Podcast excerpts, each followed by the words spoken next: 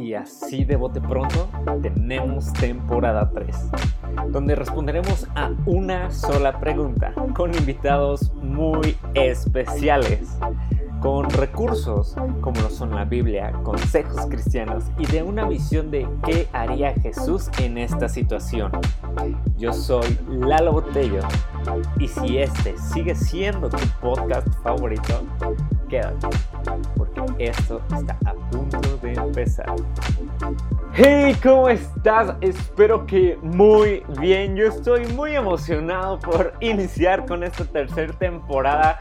Ha sido un proyecto increíble que Dios me ha dado. Y bueno, no solo a mí, sino a todos los que lo estamos escuchando, porque hemos aprendido cosas increíbles de cada invitado.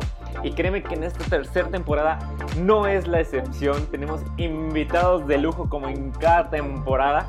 Y bueno, para no emocionarte mucho, el episodio de hoy es increíble. Tuvimos un gran invitado, un gran tema. Fue una conversación tan amena que yo disfruté, que nuestro invitado disfrutó.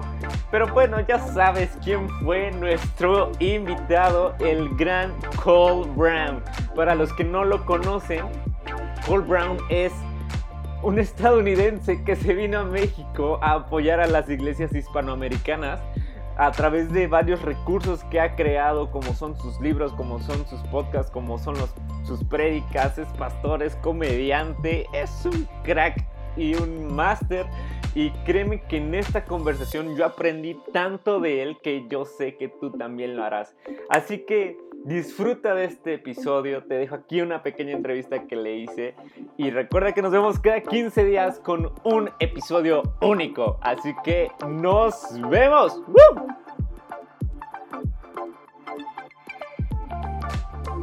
Pues Cole, ¿cómo estás? Estoy bien, estoy feliz de estar contigo hoy. Qué bueno, qué bueno, gracias a Dios por haber aceptado la invitación y, déjate hago unas preguntas para que la gente te conozca, para ver qué es lo que prefieres, ¿va? ¿Qué prefieres? ¿DC o Marvel? Uf, ay, tengo que escoger uno, ¿verdad? Ya, sí, sí, no, soy de superhéroes, pero si tuviera que, escoger, escogería DC. Ok, ok. Ah, ¿Blanco o negro? Negro. Ok. Ah, ¿Autos o motos? Autos, definitivamente. Ok, ok. y tengo que hacerte otra pregunta, así como más o menos un poco ya más centrada. ¿Cuál es tu Biblia de estudio favorita? La verdad, la verdad es que no las uso ah, personalmente, solo no, pues, no por convicción moral, sino por simplemente porque disfruto no ser distraído del texto. En el pasado he usado muchas o he probado muchas, pero pienso que la última vez que usé una Biblia de estudio fue hace 10 años mínimo. Sí. Ok. ¿Y tienes libro favorito? Ay. Son buenas preguntas, pero soy complejo. sí, tengo, tengo libros favoritos. Empatados, muchos. A ver, ¿qué sería uno? uno sería El Dios Pródigo por Timothy Keller. Ya, sí, es bueno, eso es bueno. Bueno, pues sin más ni más, pues vamos a entrar ya al programa. Pues, ¿qué onda, chavos? ¿Cómo están? Espero que estén muy bien. Este ya es el primer episodio de la temporada número 3. Y pues bueno, hoy tenemos invitadazo especial que es Cole Brown. Y en el programa del día de hoy, si ya leíste eh, los títulos en Instagram o algo, pues ya sabes que el tema es, se llama Líderes Sanos. Y pues Cole, como primer pregunta, ¿un líder nace o se hace? Ah, las dos cosas, o sea, no puede ser uno sin el otro, pienso yo. Ah, hay muchas personas que nacen con, con dones que atraen a seguidores, por así decirlo, ¿no? Pero eso no quiere decir que ante Dios ellos sean buenos líderes. De hecho, pueden abusar fácilmente de estos dones que atraen a otras personas ah, y, terminar destruyendo a las personas en lugar de sirviendo a las personas, que obviamente es el plan de Dios para sus líderes. Y, también se puede aprender muchos principios de liderazgo que, que sí sirven a otras personas, ah, pero si aprendes todos los principios del mundo y no tienes ni nada de don natural, va a ser muy difícil ah, ver el fruto que te gustaría ver. Entonces, en mi opinión, ah, las dos cosas existen, pero lo ideal es una persona con dones naturales o, sobrenaturales, dependiendo de qué queremos enfatizar, ah, junto con capacitación, buena capacitación. Sí.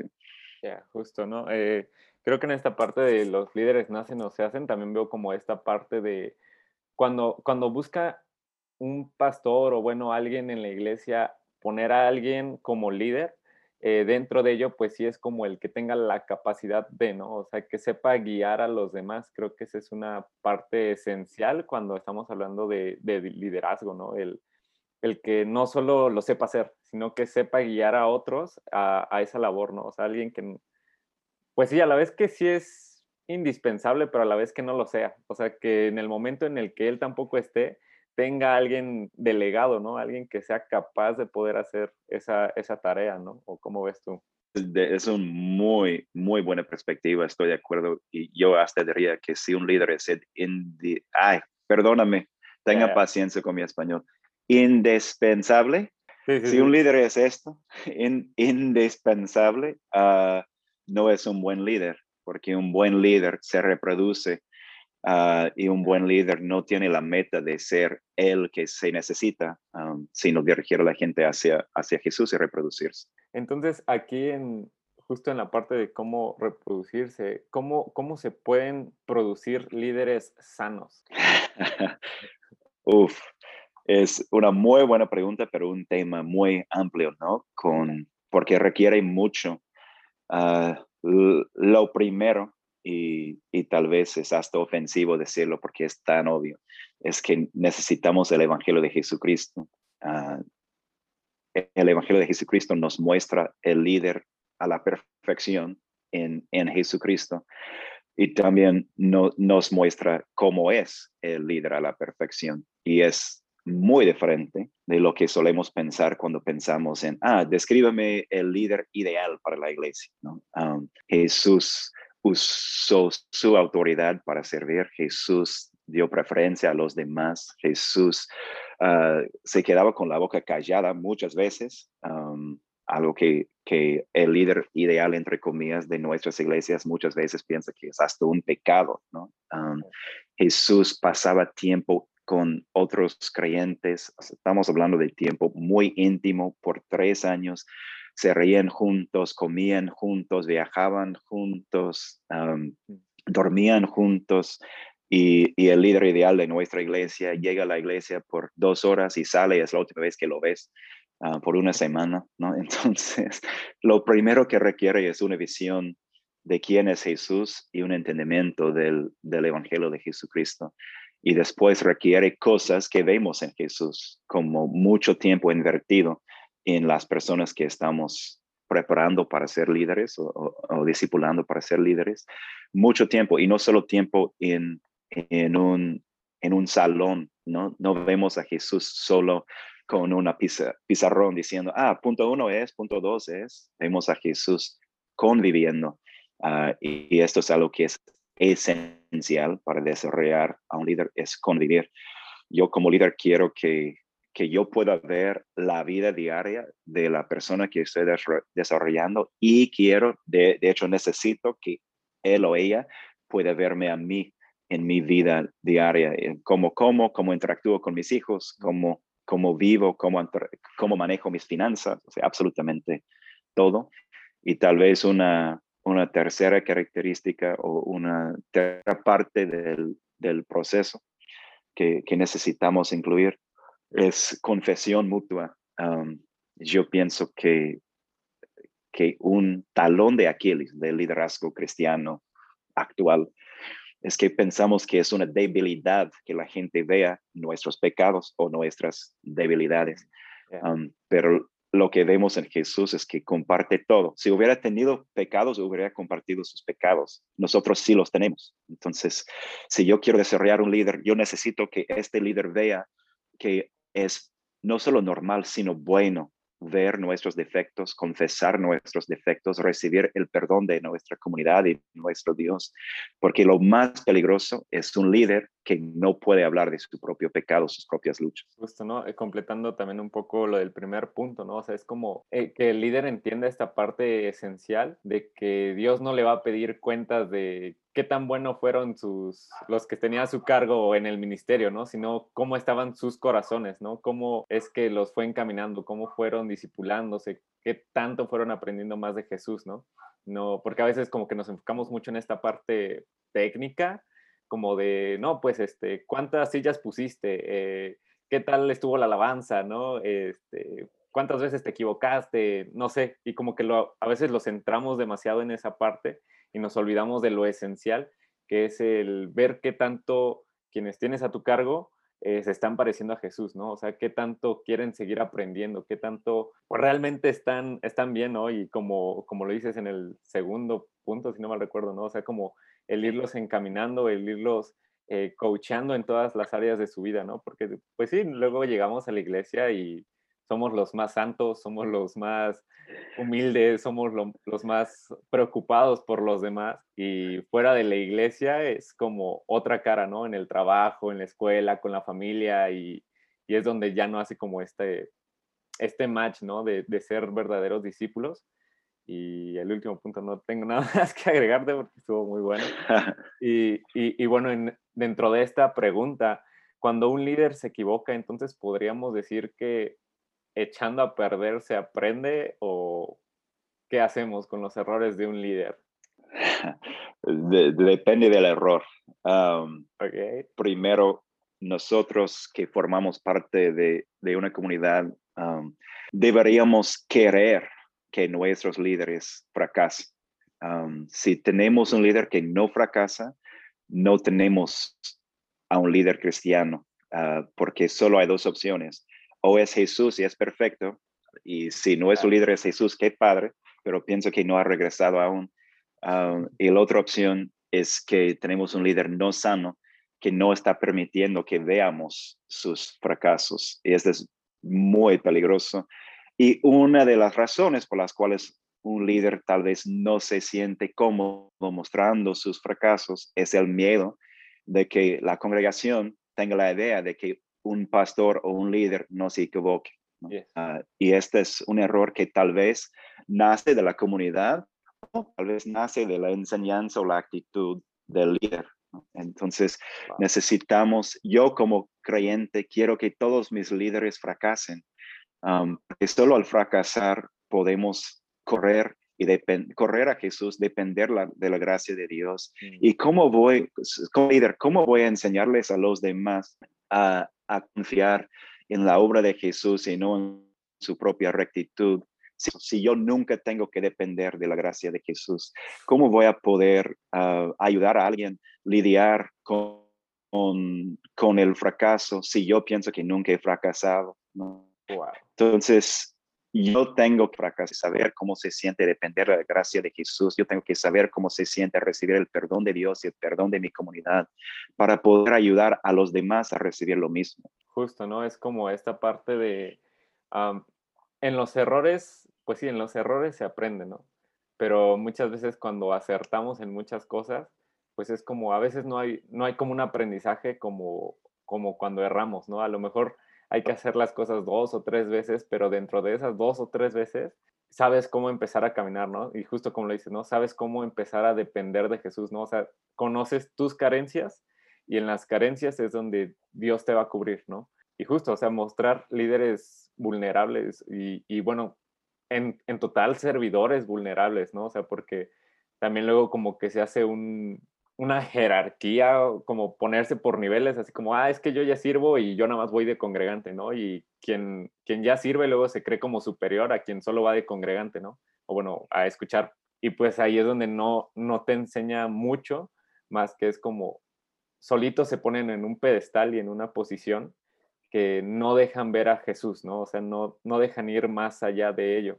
No sé si aquí más tengas que agregar. Estoy totalmente de acuerdo. Solo agregaría una cosa que tiene que ver con un comentario que hiciste hace rato, que es que, que la meta todo cristiano, sea líder o, o, no, la meta es que parezcamos cada vez más a Jesús, ¿no? Que crezcamos cada vez más a su imagen.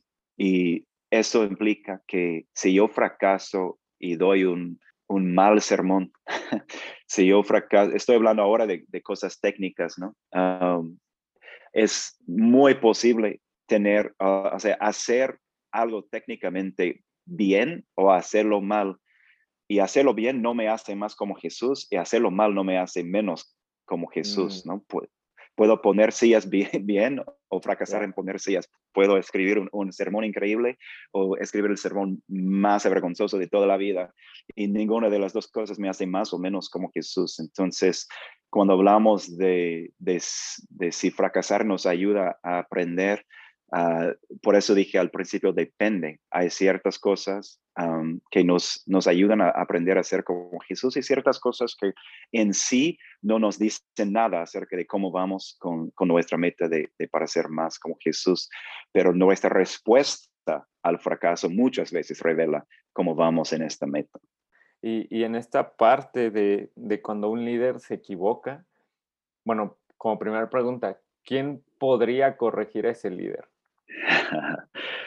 Ah, ¿Estamos hablando de equivocaciones morales o equivocaciones eh, pues, técnicos? o... Ajá, justo como en el ministerio o, que se pasó, o sea, como que regañó de más, no sé, ¿no? o sea, como que fue malo. oh, sí. Sí, yo pienso que es, que es una de las preguntas más importantes ah, de poder contestar en una iglesia. Es, ok, y, cómo recibe corrección el pastor o los pastores. una opción es que eh, sea un equipo de líderes en lugar de un solo líder, ¿no? Y si es así, en teoría, dentro de este equipo, cada quien tiene a, tres, cuatro, cinco más que pueden ayudarles a ver sus fracasos, sus equivocaciones, sus pecados, etc. Ah, y esto es una bendición.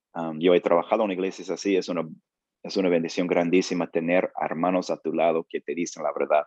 y a veces, a veces es más fácil hacerlo entre una comunidad de líderes que en una situación de miembros hacia líderes, que yo pienso que es lo ideal, pero a veces hay un, un entendimiento falso, pienso, pero un entendimiento de que hay una diferencia, de autoridad entre esos dos grupos y siempre es incómodo que alguien con, entre comillas, menos autoridad enfrente a alguien con, entre comillas, más autoridad. Entonces, una de las situaciones ideales sería que, eh, que los pastores trabajen en equipo, los líderes trabajen en equipo, pero aún así lo que puede pasar es que este grupo de cuatro, cinco, seis personas se une en el fracaso, que ellos se equivocan juntos en sus decisiones, en sus en sus prácticas, etcétera. Y eso requiere, ok, si cuando ellos todos juntos están fracasando o están pasando, ¿qué hacemos? Um, y idealmente la congregación tiene autoridad. Uh, algo que vemos una y otra vez en las escrituras es que cuando, cuando las escrituras hablan de algo como, nunca usa esta frase, uh, uh, nunca se usa esta frase, pero, pero pienso que sabemos a qué se refiere, que es la disciplina de iglesia. Um, cuando están hablando de, enfrentar pecados y lidiar con personas que necesitan ser santificados y, y todo eso. Estas cartas que hablan de esto siempre, pero siempre están escritas a la iglesia entera. Cuando en 1 Corintios 5, Pablo habla del hombre que está acostándose con la esposa de su papá, mm. él no dice, oigan, necesito hablar en privado con los líderes acerca de algo. Um, él dice, iglesia, iglesia, ustedes, iglesia, miembros, mm. ustedes juntos tienen que unirse para echar afuera a ese hombre hasta que se arrepienta.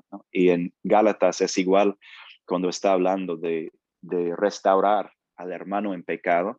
Um, no dice, ah, y los líderes tienen que restaurar al hermano que está en pecado. Dice, ustedes la iglesia es su responsabilidad. Entonces, bíblicamente, la congregación tiene la responsabilidad de lidiar con el pecado de la congregación y la congregación incluye los pastores. Y si, si es imposible o si no hay camino, no hay medio por el cual el miembro promedio o los miembros promedios pueden enfrentar a los líderes, eso para mí es un foco rojo, un gran problema. Y no solo como miembro, como miembro quiero tener esta oportunidad, pero como pastor necesito que los miembros tengan este, este, camino, porque yo necesito saber cuando me equivoco y yo necesito que mis hermanos me ayuden a arrepentirme y, buscar crecimiento en Jesús. Y nunca voy a encontrar eso si nadie me puede enfrentar. Wow, increíble. Pues sí, no, o sea, justo creo que, pues también, ¿no? Mismo Jesús eh, lo repetía constantemente, ¿no? El qué hacer unos con los otros, ¿no? O sea, no es como solo lo hace la parte pastoral, solo lo hace cierto grupo élite. No, o sea, siempre fue como unos con los otros, corríjanse, unos con los otros, ámense, unos con los otros, guíense, ¿no? Y, creo que es, sí, o sea, como lo dices, es una parte primordial dentro de las iglesias que puede existir como la corrección, eh, tanto como pues ya lo es, ¿no? O sea, de líder a, ovejas y, a lo mejor, pues sí, ¿no? Llega a pasar como la oveja, así como, oye, es que vi esto, eh, no sé si está bien, pero pues, pues díganos, ¿no? O sea, cómo lo llevamos, cómo le hacemos, o, simplemente creo que también una de las herramientas más importantes también es como el orar, ¿no? El orar por, por nuestros líderes, el orar por nuestros pastores y pues asimismo entre nosotros, ¿no? Porque es como la parte esencial de, de sí, a lo mejor nosotros hacemos algo aquí, pero hay ciertas cosas que pues llevan más allá, ¿no? Que son espirituales, que son cosas que realmente tiene que ser algo sobrenatural para que pueda cambiar esa situación, ¿no? Y, aquí como, entonces como pregunta, cuando una persona no es líder, eh, ¿qué puede hacer por los, por los líderes? O sea, creo que ya más o menos lo, lo fuiste retomando, pero no sé si hay algo más como un consejillo o algo eh, además de tenerles mucha paciencia, porque sí, sí llega a pasar, ¿no? Sí, por favor. Ah, eh, pienso que como líder, si alguien en mi iglesia fuera a hacerme esta pregunta, mi primera respuesta sería, sé más como Jesús. mi, mi gozo como líder no, no se encuentra en que me sirvan a mí, mm. sino en que sirvan a Jesús. Entonces, nada, pero nada me da más gozo como líder que ver a, las ovejas de la iglesia obedeciendo a Jesús, sirviendo a Jesús, creciendo cada vez más, a ser como Jesús. Esto es la esta es la mejor manera de servirme. Sí, sería padre tener ayuda con poner la silla, sería padre tener ayuda con, con preparar ah, el servicio dominical o lo que sea, pero estas cosas no significan nada si la otra no está pasando. Entonces yo no llego a la casa los domingos llorando con gratitud porque había sillas. Yo llego a la casa y llorando con gratitud porque vi a un hermano perdonar a otra, otro, porque vi a una hermana evangelizar a su, a su vecina. estas son las cosas que, que me dicen, wow, vale la pena, vale la pena no es lo único que se puede hacer, pero quiero enfatizar que es para mí lo más importante, es que crezcas a ser más como Jesús. Y cualquier pastor cristiano que tiene el Espíritu Santo va a decirlo. Hay muchas otras cosas que puedes hacer también. Oren por definitivamente, por favor, es, es bíblico y es necesario. y, y, no solo oren sus líderes, sino díselo, ¿no? díganlos, uh, díganselo, perdón. es una cosa es orar y es esencial y necesario. Y a veces necesitamos saber que lo están haciendo, porque a veces vivimos en un mundo donde todos nos contactan para orar por ellos, pero muy raras veces la gente nos contacta para orar por nosotros. Y simplemente recibir un mensaje o una conversación cuando nos vemos de, oye, quiero que sepas que he estado orando por ti cada día de esta semana. O, pastor, ¿puedes regalarme cinco minutos para orar por ti ahora mismo? Estas cosas son muy significativas. Ah, y, y el dirnos formar parte de tu vida y que tú formes parte de nuestra vida. obviamente, con cambio de, ah, dependiendo del, del, tamaño de una iglesia, eso se vuelve cada vez más difícil, pero a medida que sea posible, es para mí como líder, es mucho más fácil ser un buen líder si te conozco y conozco tu situación, conozco tus luchas, conozco tus gozos, conozco todo. Y es mucho más fácil influirte como líder si tú me conoces a mí y confías en mí y entiendes quién soy y por qué soy quien soy. Um, y seguramente hay 100 cosas que no he mencionado, pero estas son las primeras tres que me, que vienen a la mente. Wow, sí, o sea, el, irse procurando, ¿no? El ir conociendo parte de la iglesia, ¿no? Justo ah, cuando vemos a Jesús, ¿no? Que dice, yo soy el buen pastor y, yo conozco a mis ovejas, pero las ovejas me conocen a mí. Entonces es ahí desde Jesús, o sea, te muestra esta, esta relación, esta unidad que existe entre un líder o bueno, un pastor y, y sus ovejas, ¿no? Y su rebaño que, no solo va como el, mm. lo conozco nada más de nombre, ¿no? O sea, que realmente existe cierta relación, existe cierta convivencia, que sí, o sea, como lo dices, o sea, hay, hay iglesias que son demasiado grandes, ¿no? Pero, pero apuesto que dentro de esas iglesias grandes, pues también existen como líderes directos y a lo mejor líderes indirectos, ¿no? Entonces, pues el estar pendiente de tus líderes directos y que tus líderes directos estén al pendiente de ti, va haciendo como esta cadenita de, oye, ¿quién es ese, quién es ese chavo servidor, no? Y el líder directo dice, ah, pues él, él sirve en este ministerio, así, ¿no? Y a lo mejor, nada más así por pura voz, ya te va conociendo como el, el líder más grande, no sé cómo decirlo, de la iglesia, ¿no? O sea, y, y, así es como hay un, un, entendimiento de que, o sea, sí está al pendiente de ti, o al menos sabe que alguien está al pendiente de ti, y, y entonces, pues desde ahí ya existe como, como esta relación, ¿no? Y eh, en otra pregunta aquí que te quiero hacer, entonces, cuando un, líder lo categorizamos como un líder que no es sano dentro de la iglesia, ya lo habíamos como platicado hace ratito, bueno, lo habías mencionado hace rato con, con Gálatas, ¿no? Y con Corintios, pero ¿qué, ¿qué podemos hacer por esos líderes que no son sanos?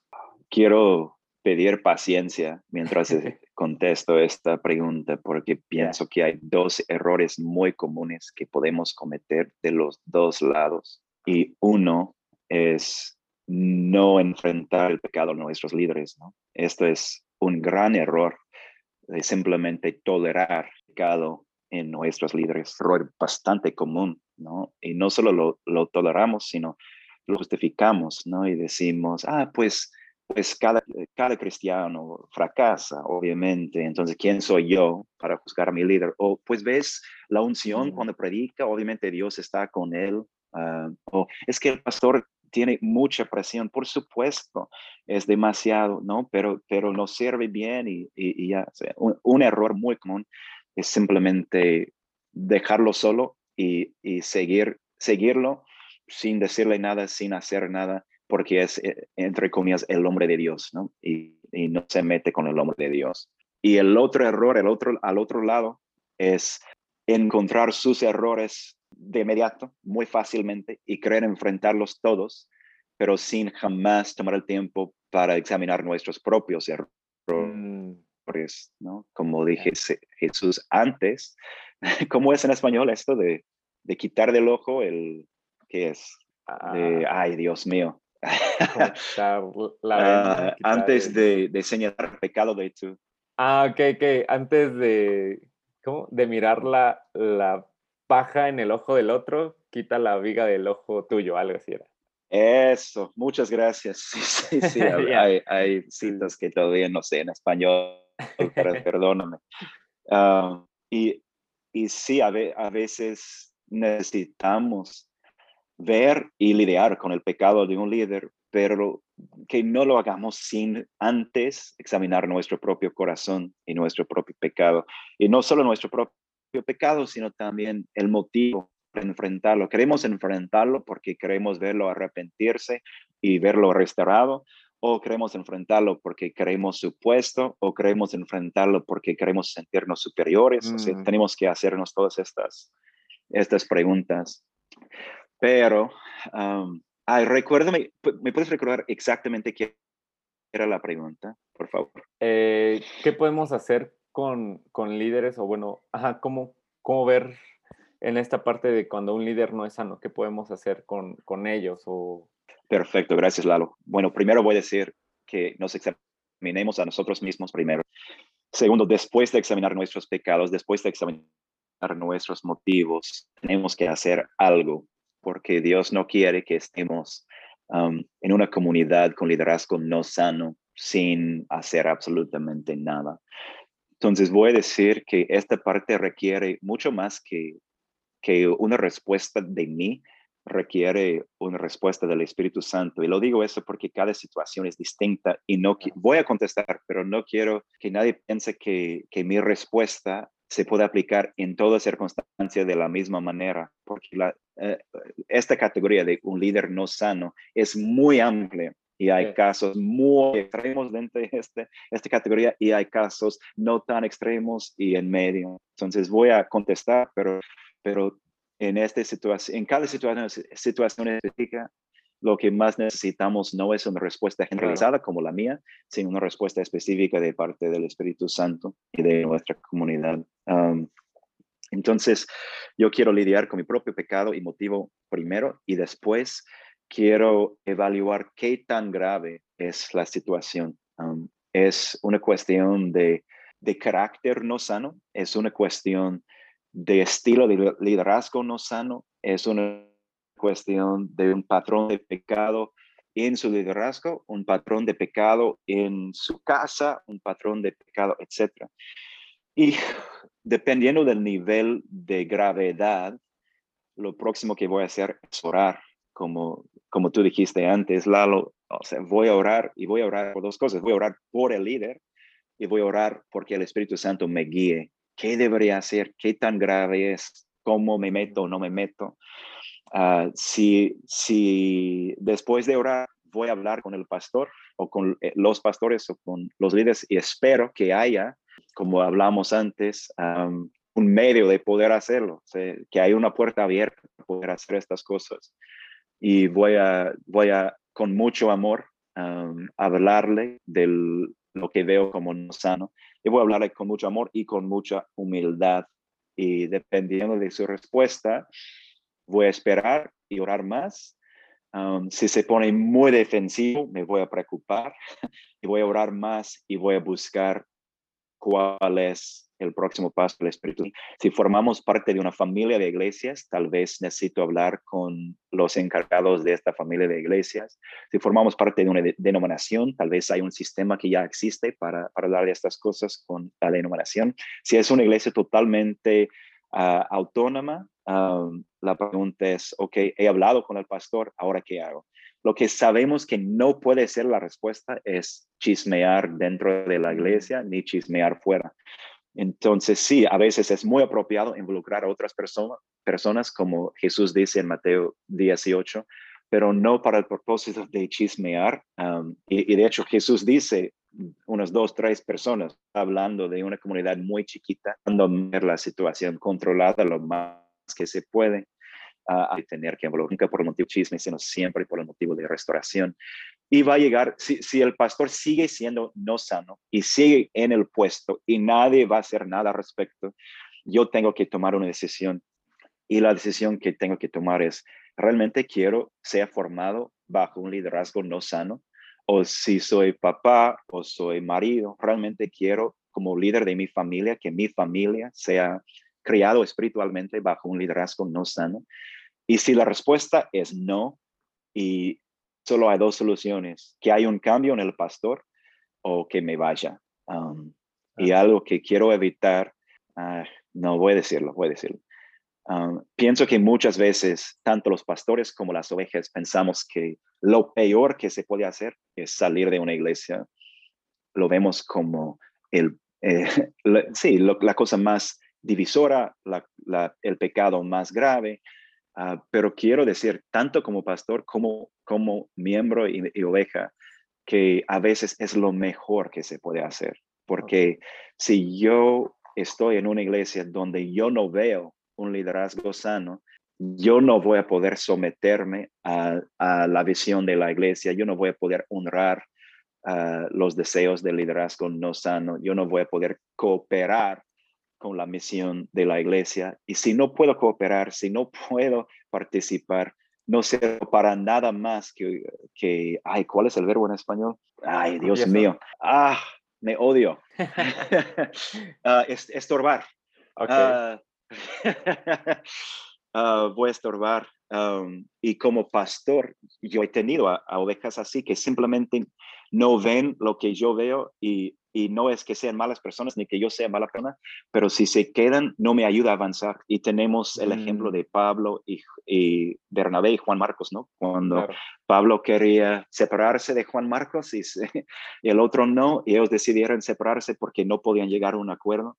Y a veces lo, lo, más sano es simplemente irnos para no causar drama, para no chismear, para no tener más conflicto entre los miembros de la iglesia. Ya. Wow, justo, ¿no? En esta parte última que dices, ¿no? O sea, sí, o sea, como cuando ya no, no, no estás como de acuerdo, no te sales nada más como, pues, por chisme, o sea, no para hablar mal de esa iglesia, sino porque justo como lo dices en el ejemplo, ¿no? O sea, como el, eh, pues ahorita mejor le cortamos por lo sano y cada quien por su camino y buscar otra iglesia, una iglesia que, que, la visión del pastor se acomode a la nuestra, bueno, a la visión que Dios nos ha dado, ¿no? Porque sabemos que a cada quien le ha dado como algo en particular, algo en específico, ¿no? Que llevar a cabo, pero justo dentro de esta, si, si el pastor, si el líder no tiene como la visión de potenciar también lo que Dios te ha entregado a ti, pues sí, o sea, justo va a ser como cada uno va a estar como chocando o se va a estar encontrando en, en diferentes puntos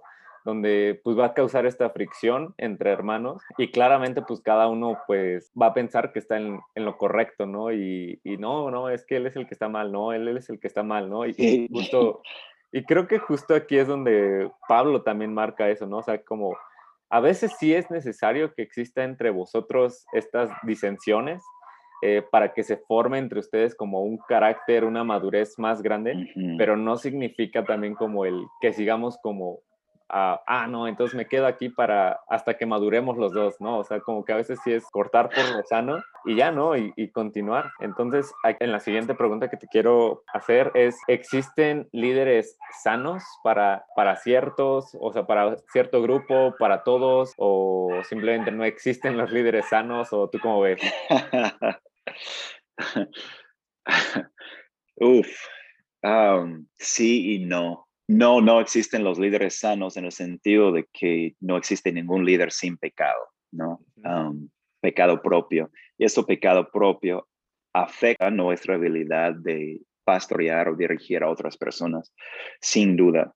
entonces, si estamos hablando de sano, sano, sano, sin ninguna mancha, absolutamente no, solo Jesús y por eso Jesús es, es, el pastor de los pastores. ¿no?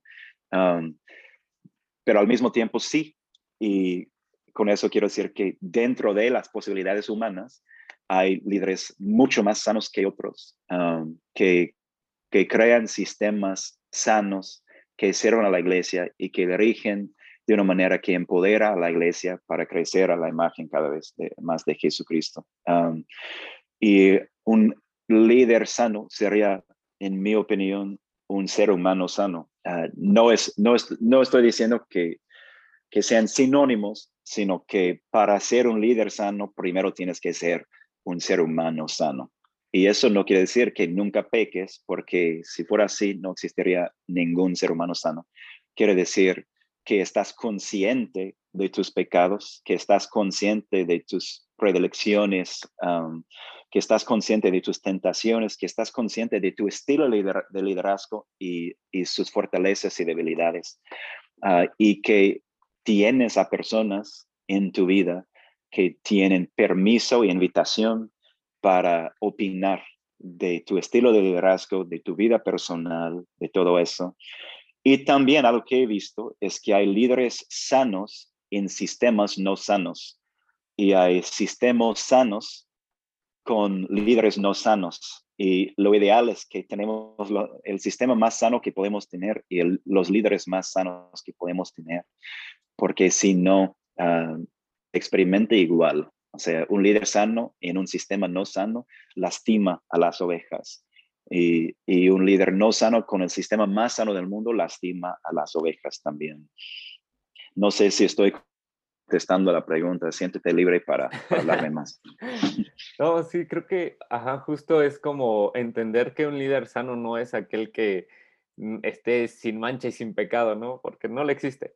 Pero sí es aquel que, que sabemos que, como lo dices, está consciente de que también es igual de pecador que igual que todos los demás y creo que en esta parte es ah, la parte que, que también habla Jesús, ¿no? O sea, quien quiera ser el mayor entre ustedes, que sea quien sea el menor entre ustedes, ¿no? O sea, creo que es en esta parte de un, un, líder sano, como yo también lo veo, es aquel que se puede mostrar humilde, ¿no? Que se puede mostrar el más servicial de entre todos en ese ministerio, ¿no? O sea, como es el que no le da miedo eh, limpiar baños, el que no le da miedo eh, hacer las tareas como más difíciles, más, pues no sé, ¿no? Más, pues sí, más difíciles entre nosotros, ¿no? Sino que él es aquel que está dispuesto incluso a servir a aquellos que no quisiera servir, ¿no? O sea, como en esta parte, porque sabemos que hay, también existimos un chorro de servidores que la neta luego no somos tampoco los más sanos, ¿no? Y justo es como queremos, como pasó justo en la historia de Israel, ¿no? Si queremos rey, queremos rey. Y ya cuando tenemos rey, ya es como, también muestra todas las carencias que nosotros teníamos, ¿no? Muestra todo lo así todo lo que de lo que nosotros no podíamos hacer, que también es como, ah, chale, ¿no? Es que, o sea, sí queríamos rey, pero es que tampoco queríamos que nos mandara tanto. Y justo pasa como, como en, mm, este, mm. e, en esa parte en la iglesia, ¿no? Es que sí queríamos un líder sano, ¿no? Pero pues es que tampoco queremos hacer mucho, ¿no? Entonces creo que también corresponde al, al corazón de, de, los servidores, ¿no? El, el entender que un líder sano también se va haciendo conforme nosotros también les vayamos sirviendo, ¿no? O sea, es como, como nosotros vayamos, como lo dices antes, ¿no? O sea, más que servirle a esa persona, servir a Jesús. Y la tarea que te ponga, eh, a lo mejor no es la que tú querías, ¿no? No sé, a lo mejor tú querías hoy poner sillas y te dijo, vete a limpiar baños, ¿no? Y es, ah, qué mal líder, ¿no? Y, y la realidad no es como que sea un mal líder, sino que él veía la carencia en la iglesia pero tu corazón que no estaba dispuesto a servir a Jesús, sino al líder o para ser visto, es lo que hace que, en comillas, pues tengas un, un líder no sano, ¿no? Un líder que, que te exija más, ¿no? Y bueno, aquí en esta parte no sé si quieras agregar algo más o, o cómo ves. No, es que hay tanto que se podría decir. Solo voy a decir una cosa y lo voy a decir como pastor al, a los que no son líderes solo es un consejo. Entre más control sobre la vida de sus ovejas busca un líder, menos sano está el líder. Es, si, si, les podría dar un consejo con respecto a cómo identificar si un líder es sano o no sano, sería esto. Entre más control el líder quiere de tu vida, menos sano es este líder. Ah, y es algo yo como líder tengo que creer, porque la Biblia me enseña, que cada oveja de mi iglesia está llena del Espíritu Santo. Y que Jesús mismo dijo, es mejor para ustedes que me vaya para que el Espíritu Santo esté con ustedes. Mm. Y si fue mejor para los discípulos que Jesús mismo no estuviera ahí diciéndoles qué hacer, sino que el Espíritu Santo estaba ahí. ¿cómo voy a decir yo que me necesitan a mí para tomar decisiones para sus vidas, para decirles qué hacer con sus vidas? No, ustedes tienen el Espíritu Santo, que según Jesús es mejor que tener al mismísimo Jesús físicamente a tu lado 24/7. Entonces yo tengo que simplemente confiar. Yo les voy a enseñar la Biblia, yo les voy a dar consejos de vez en cuando, cuando piden consejos, yo les voy a escuchar, yo voy a orar por ustedes, pero no necesito nada de control, porque ustedes son controlados por el Espíritu Santo que está en ti. Y eh, para citar a Lalo, que dijo antes, que Jesús dice que sus ovejas escuchan su voz. Entonces, ¿para qué voy a interferir yo si ya, si ya escuchan la voz de su pastor, pastor, ¿no? El pastor a la perfección, que es mi pastor también. Ya. Wow. Cool. Ay, pues yo sé que es un tema súper amplísimo, que habría mucho que agregar. No sé si tengas otro consejillo que dar a aquellos, sobre todo ahora la parte de líderes, eh, para cómo actuar con, con, aquellos que tienen a su cargo, para irnos despidiendo de, de este episodio. Entonces, no sé si tengas uno, dos o tres consejillos o los que quieras. Y, y pues bueno, Sí, tal vez se van a repetir ideas, pero es porque pienso que son las cosas más importantes. Entonces, si eres líder o líder potencial, ah, algunos de los consejos más importantes que les daría es eso. Primero, primero de, de Pedro 5 dice que Jesús es el pastor de los pastores. Y es muy fácil decir esto sin realmente creer esto.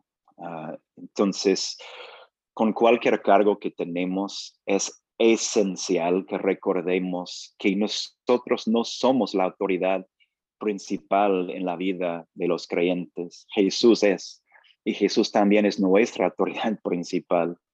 Y hay solo un pasaje en toda la Biblia que habla de, de pastores teniendo algo parecido a autoridad. Es mal traducido además, pero otro, este es para otro día.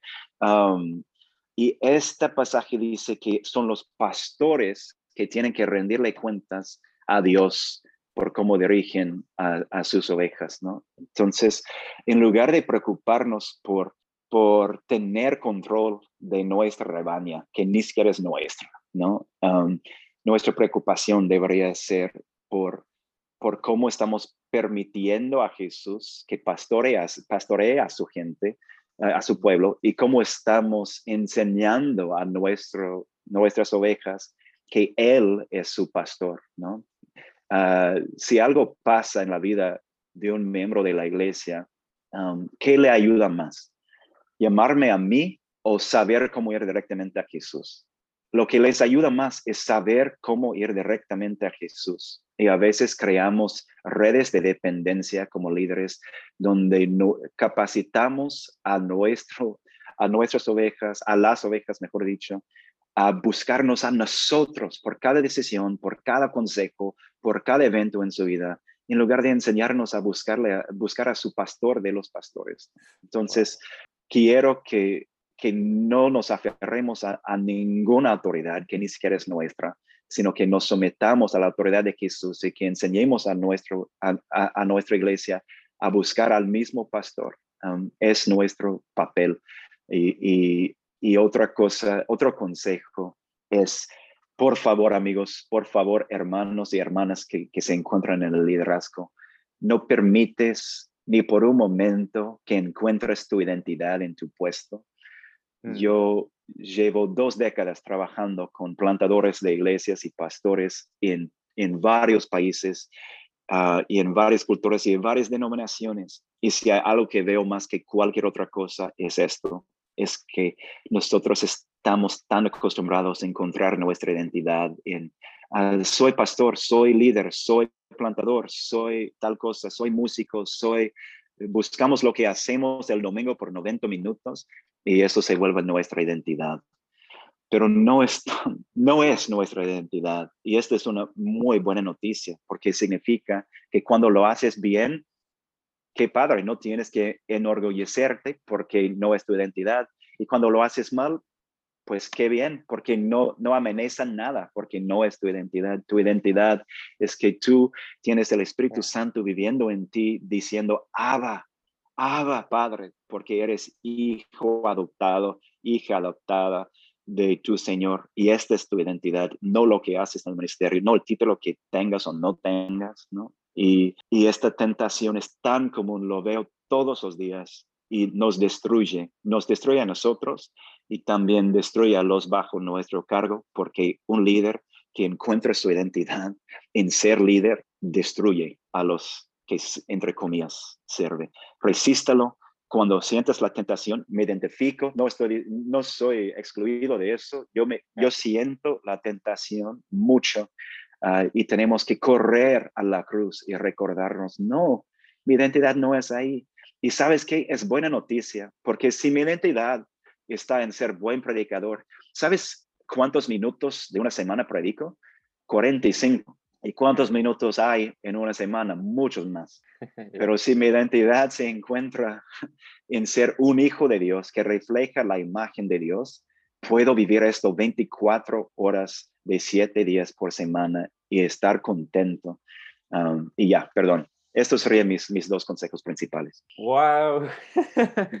Justo con este segundo consejo me hiciste volar la mente y wow, no, no, tengo nada que agregarte, Cole, más que muchas gracias por haber aceptado la invitación, gracias a Dios por tu vida y wow, no sé, es que quedé muy pasmado con eso, eso último. Entonces, pues bueno, pues, pues nada, me, queda más que darte gracias, darle gracias a Dios por tu ministerio, por tu vida, que Dios te siga hablando, que te siga llenando y pues nada, quedo aquí para servirte y pues, pues, también me despido acá de todos los audio escuchas que nos estén escuchando en este episodio de, de, podcast y pues recordarles que nos vemos cada 15 días para otro episodio. Y pues pues nada Cole tienes aquí las puertas abiertas virtualmente para cuando gustes dar otro tema o, o estés disponible. Aquí está el espacio y pues nada Cole que Dios te bendiga Lo disfruté mucho. Gracias por la invitación, Lalo.